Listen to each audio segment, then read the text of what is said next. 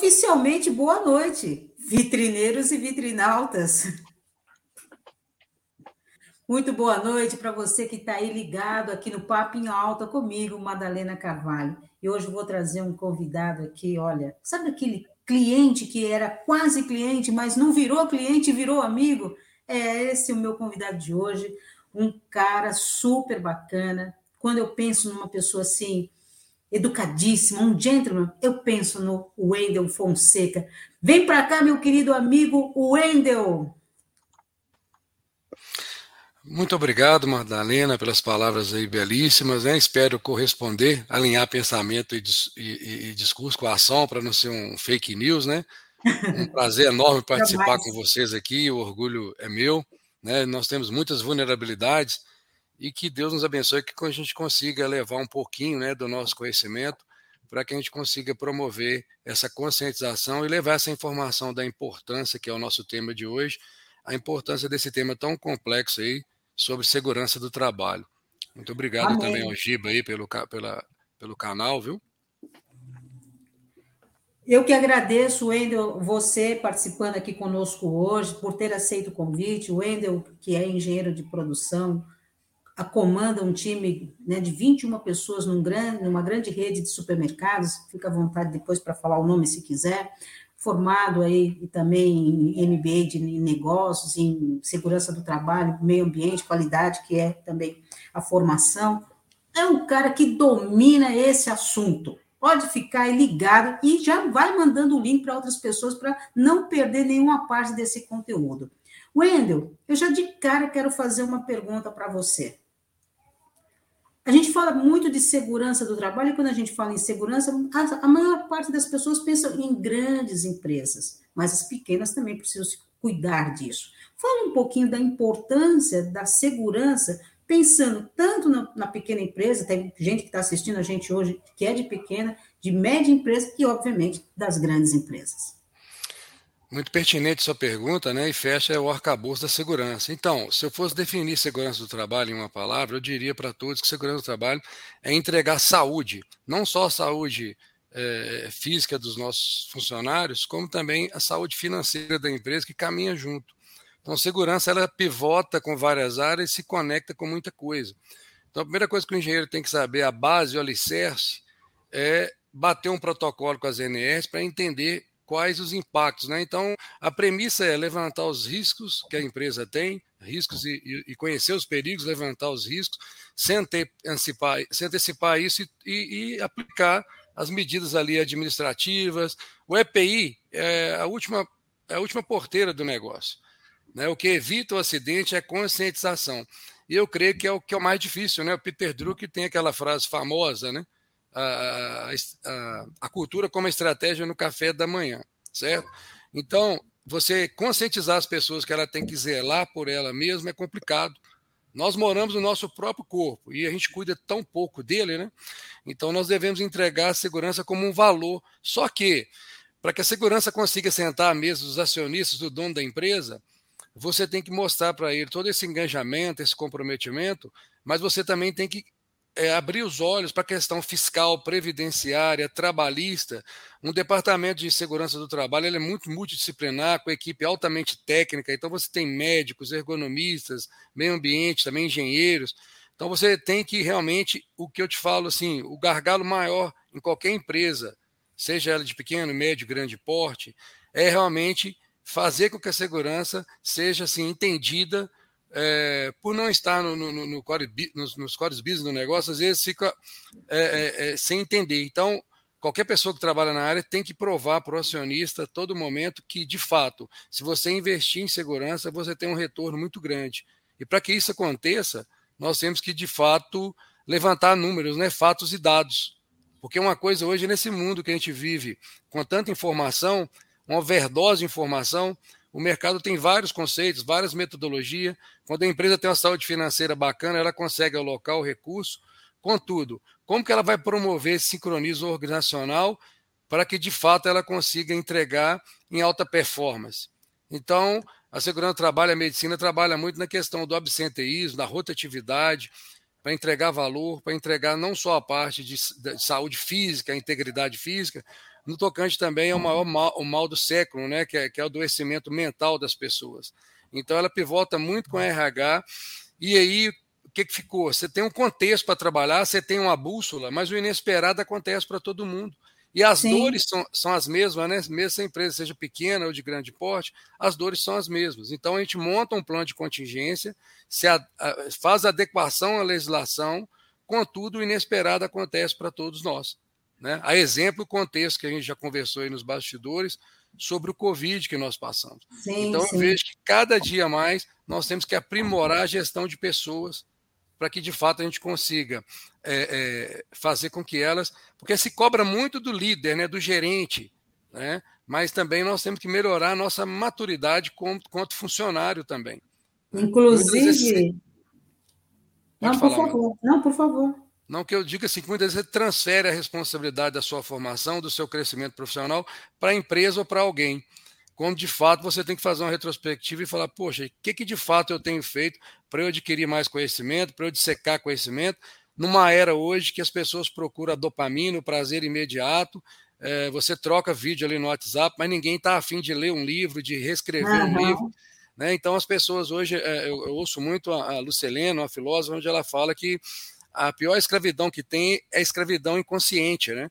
E aí você contextualiza com Maquiavel que ele fala que é muito desafiador você tirar um, uma, uma, pessoa que tem uma cultura de escravidão. É.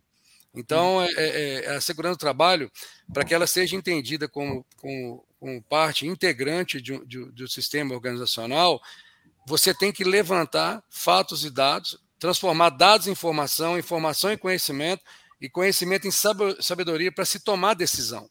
E Sim. isso aí o engenheiro que está atrás de uma mesa hoje, preocupando só com medição quantitativa e qualitativa, e não, e não vai entender que a liderança hoje, atual, nesse mundo VUCA e MUVUCA, ela é muito adaptativa e situacional, né? Uhum. O contexto mudou. Se o contexto mudou, você ficou sem bússola, né? Tá igual que a cara do Piratas do Caribe, né? A bússola fica o contrário.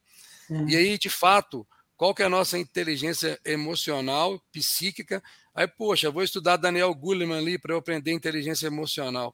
Mas, na verdade, é simples, né? Se você abrir a Bíblia lá em Gálatas 5, fala dos frutos do Espírito de mansidão, de temperança. E a maioria dos líderes hoje eu vejo a doença da pressa, é entregar resultado. É, você quer pessoas que já estejam formadas, talvez você não queira investir um pouco para ser um pouco professoral, e aí você perde muito, tem rotatividade e as pessoas não estão é, se conectando. Né? Muitas vezes você escuta as pessoas para responder e, na maioria das vezes, não escuta para compreender. Uhum. Então, Ué, fato... pegando até, pegando um pouquinho do gancho que você está falando aí, até para a gente poder, porque muitas pessoas estão nos assistindo aqui, já tem algumas pessoas até comentando, pra, só para a gente não perder aqui a importância da, da, da segurança. Né? Você falou uma coisa muito importante, que é a questão da conscientização. Eu trabalhei numa grande multinacional e, felizmente, lá tinha um grande job rotation. Eu trabalhei em segurança do trabalho. Então, a área de segurança, ela dá uma visão que nos ajuda depois fora da empresa também. Não é? Mas voltando até na questão conscientização, que eu acredito que é uma palavra muito importante nesse ponto aqui, quando eu te pergunto sobre a importância da segurança. E aí você falou assim, falta um pouco de entendimento. Obviamente que quando a gente trabalha numa empresa grande, as, as empresas grandes têm todo um programa de, de segurança robusto, né? Mas empresas, às vezes, de 200, 300 colaboradores, que é uma empresa né, com um número considerável, que está exposta ao risco, que está exposta aos acidentes, muitas vezes não tem essa questão da conscientização. Muitas vezes o pequeno empresário, o médio empresário, não tem essa conscientização, e eu falo porque eu já fiz consultoria em empresas desse tamanho, em que, por eu ter a experiência da segurança, eu via o risco ali eminente, alertava e ele ainda zombava de mim.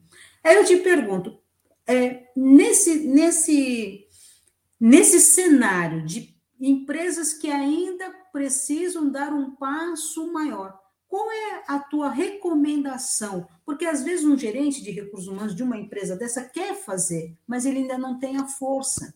Né? Ele não tem uma equipe, não está não tá com, com um time ali robusto para fazer a diferença. Qual é a tua recomendação, Ender? A minha recomendação é de que ele procure alguém para orientá-lo, que alguém que possa bater ali um protocolo de, de NR, o que, que ele tem, o que, que não tem, e, sobretudo, levantar ali um relatório analítico, estratificado, consolidado e, sobretudo, monetizado, para que ele consiga sentar à mesa com o dono da empresa e provar para ele que o investimento de segurança é muito, muito pertinente, e caso ele não venha fazê-lo, ele pode sofrer multas enormes. E caso ele não tenha esse monitoramento, esse acompanhamento do, do, da parte de segurança do trabalho, ele pode estar criando um passivo trabalhista enorme que pode vir até fazer com que a empresa dele venha decretar falência mesmo. Um departamento de, de, de técnico desse mal dimensionado ou errado, porque, poxa, eu posso ter sistema violento, é, quando a empresa é muito grande, é tudo sistêmico. Então você tem que ter uma velocidade de resposta muito alta. E eu vejo um, um desafio muito grande, mas eu também vejo uma oportunidade ao exponencial, sabe? Então é contratar um tech segurança, começar de uma maneira assim bem sutil, vai crescendo, vai melhorando, vai incrementando, né? Hoje se fala muito em iteração, né, na parte da, da TI. Então, o conselho que, que eu deixo para ele é, é sugira que, de fato, ele consiga realmente bater esse protocolo de NR, cruzar esses dados da NR com o que ele tem lá de insalubridade, periculosidade, com a folha de pagamento dele, se realmente ele está pagando, está contribuindo de fato, e tem que fazer uma varredura se faz jus ao direito à aposentadoria especial, não somente aquele percentual da, da, da, daquela atividade e tem a ver também com que ele vai ter que contribuir a mais, se é 6, 9 ou 12%, dependendo se vai apresentar com 10, com 15 ou 25 anos, depende uhum. do impacto do agente agressor. Então uhum. é um tema muito interessante, pouco explorado. Então, se você vender a segurança do trabalho só como evitar o acidente, um país onde a cultura e a cultura do mundo, né? Você assiste um filme, o cara tem que tomar um tiro, tem que estar sem colete, não pode morrer, porque aí você vê adrenalina. Então, é, um, é, quebrar paradigma o tempo todo e não podemos não só apenas ficar no discurso, né, Madalena? É muito bonito, é muita poesia, mas uma empresa ela é criada para gerar lucro, né? Ela não é, não é filantrópica, por mais que ela tenha responsabilidade social, por mais que os temas estejam pivotando aí na responsabilidade ambiental, sustentabilidade, é igual centroavante em um time de futebol que não faz gol. Se você não tem a lucratividade, você não tem como marcar com sua despesa operacional. Se eu tenho grana, eu posso contratar é, mão de obra, mobiliário, mas não, o que difere uma organização da outra sempre vai ser pessoas. O organograma sempre vai ter ali, não é o cargo, as pessoas veem o cargo. Ali tem pessoas, processos, dispositivos, equipamentos e tecnologia, né? Até o chapéu uhum. Panamá, eu creio que daqui a um tempo vai ter que empregar tecnologia. Né? Isso que nós estamos fazendo aqui hoje era inimaginável, né? O tanto que a TV sim, aberta está claro. perdendo uhum. para esse, esse bate-papo que nós temos aqui. Quando você sim, brincou, assim, a Wenda domina o assunto, né? Eu fico até com medo, porque é tanta gente boa que tem no meu segmento não que eu me sinta pequeno, porque a gente vai evoluindo com o tempo, né? Mas tem muita gente bacana fazendo cada trabalho maravilhoso aí que a gente aprende. Mas tem um montão de gente bacana que não é meu amigo. Você é meu amigo, por isso que você está aqui. A pessoa queridíssima. Tem um montão já de perguntas aqui no chat. Vamos tentar responder, Wendel. Ah. Inclusive o Irã, que está lá na. O Irã está na Austrália, né, Giba? O Irã está na Austrália e ele está fazendo uma pergunta que eu ia fazer para você. É. Como ficou, vou fazer a pergunta do jeito que ele colocou aqui, ó. Como ficou a segurança do trabalho com o home office? muito, muito pertinente a sua pergunta, viu, Irã? É, no Brasil era muito incipiente ainda essa cultura de se trabalhar home office. Trabalhei em algumas empresas que nós já fazíamos ainda é, um encontro através de uma plataforma que eu, eu até nem recordo o nome dela aqui agora, mas assim, é muito, muito difícil você sincronizar em pouco tempo, com tanta incerteza, um home office às vezes as pessoas tinham PC, não tinham notebook, outra hora a internet na casa da pessoa não suportava. Então, como que você vai fazer esse sincronismo organizacional numa plataforma com tudo novo? Então, você precisa de tecnologia, de pessoas, de alinhamento. O Brasil, predominantemente, é uma cultura de controle e comando. É, então, passa muito pelo termo da confiança, né, Madá? Porque será Sim. que esse cara, de fato, ele está executando isso? Outra hora você coloca ali no IP da máquina do cara para ver se ele está logado ali realmente, e às vezes está logado, da mesma forma que você possa vir trabalhar fisicamente, estar só de corpo presente e sendo improdutivo, a pessoa pode estar logada no, no, na, na rede, está sendo tá quantificando aquilo ali, e de fato a pessoa pode talvez não estar produzindo, não estar trabalhando. Então eu creio, Irã, que as empresas se esforçaram muito para promover o home office, na parte mobiliário também, na parte de ergonomia, é, no, no acordo também de uma maneira transparente, né, para a agenda ficar livre para todo mundo. Haviam pessoas, né, quem que nunca participou de, um, de, uma transmissão ao vivo que não tenha deixado o áudio fechado ou o áudio aberto e tenha vazado alguma coisa.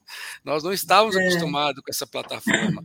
Você não sente, né? Como se tornar criativo também para reter a atenção da pessoa e, de fato, produzir um resultado palpável, né? tangível para a entrega que a gente é contratado para fazer lá. Né? Eu brinco aqui com a minha equipe o seguinte: que o talento vai nos levar nas presenças dos reis, né? mas o seu comportamento é que vai fazer que você se mantenha lá né? e a sua entrega. Então tem que ter muita verdade. Então o mundo todo passou por um processo de grande aprendizagem né, que, que, que todos nós tivemos aí.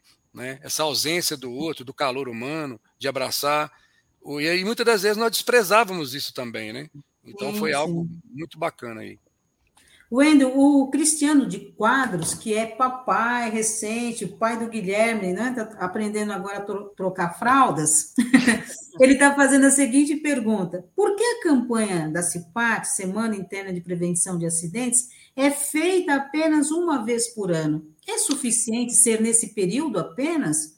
Ó, oh, é, tem, tem, uma exigência da NR5 que nós temos que promover um CIPAT uma vez por ano, mas não limita que você não possa fazer, incrementar dentro da tua empresa, treinamentos esporádicos. Ainda mais agora com, essa, com, a, com a EAD, você tem uma facilidade ainda maior e realmente otimizou todo, todo esse tempo aí, né?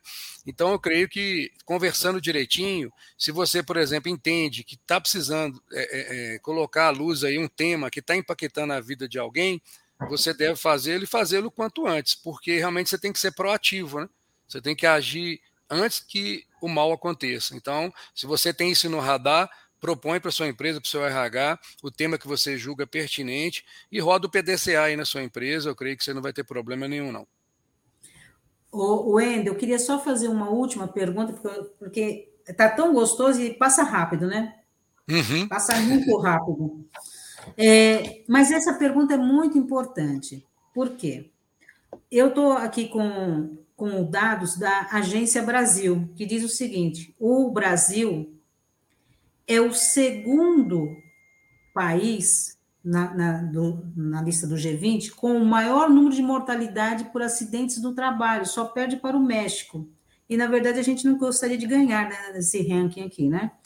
Além disso, e dados de 2020, quando começou a pandemia, 21.467 brasileiros vieram a óbito em oito anos, de 2002 a 2020. São seis óbitos a cada 100 mil empregados. 5,6 milhões de doenças e acidentes do trabalho foram registrados no mesmo período. A maioria acidentes ocorreram por operação das máquinas e equipamentos. E esse número aumentou só em 2020 18%. Agora, esse aqui ainda é mais alarmante. A cada 3 horas e 40 minutos, uma pessoa morre em decorrência de acidentes do trabalho aqui no Brasil. A minha pergunta é a seguinte: nós estamos numa era tecnológica fantástica. As empresas têm aí as, as maiores cabeças inteligentes, pessoas como você, super capacitadas dentro das áreas.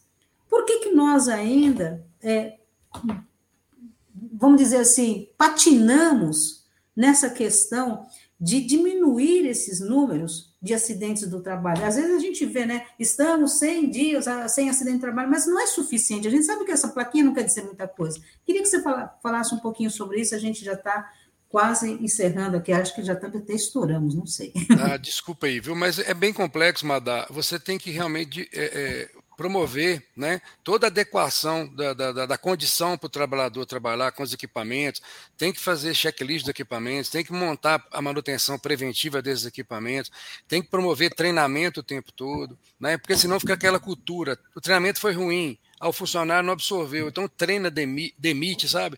Após aplicar o treinamento, você tem que mensurar, você tem que acompanhar, tem que monitorar, tem que conscientizar. Então, eu saio muito do arcabouço normativo e tento entrar no modelo mental da pessoa, mostrando para ele que ele precisa da integridade física dele. Eu brinco assim: você tem projeto de vida, tem sonho? Poxa, por que, que você está arriscando sua vida?